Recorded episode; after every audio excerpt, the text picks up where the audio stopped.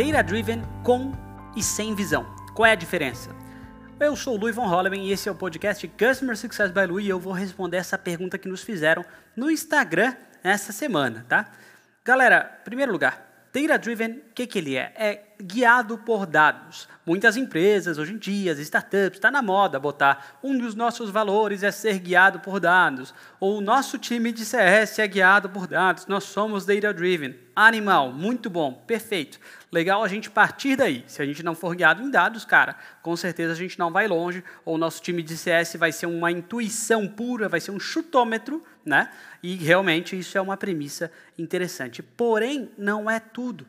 Eu estava lendo um livro, quem me conhece sabe que eu amo esse livro, chamado O Lado Difícil das Situações Difíceis, de Ben Horowitz, certo? Do Way 16Z, etc., parceiro do Mark Andreessen, e ele fala o seguinte, abre aspas, a métrica aplicada à retenção de usuários não é detalhada o suficiente para servir de instrumento de gestão.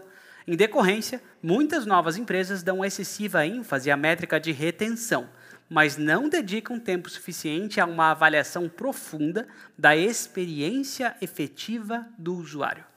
Isso costuma resultar numa corrida frenética, atrás de números que não culmina num grande produto.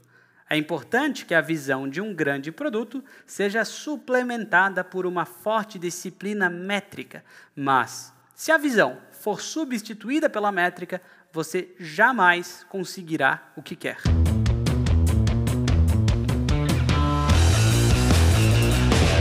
E eu achei muito interessante essa questão, gente. Putz, é, se a visão for substituída pela métrica, a gente não vai conseguir o que a gente quer, certo?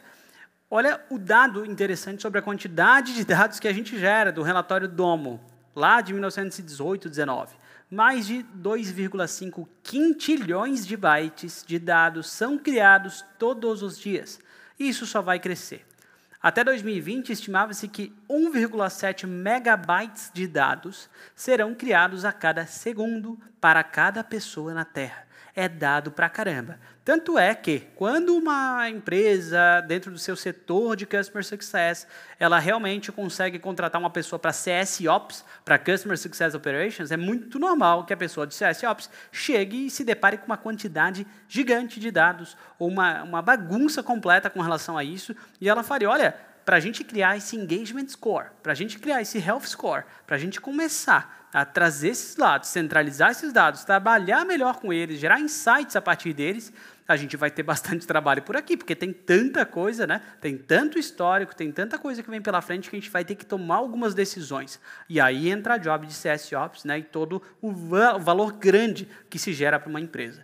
Agora, gente, vamos pegar um exemplo mais prático aqui de dia a dia sobre isso.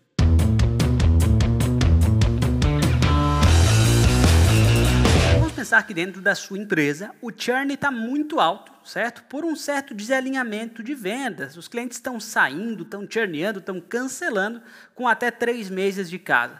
E o interessante é que, com uma pesquisa simples, né, com um aprofundamento simples, se descobriu que todos os clientes moram aqui em Santa Catarina.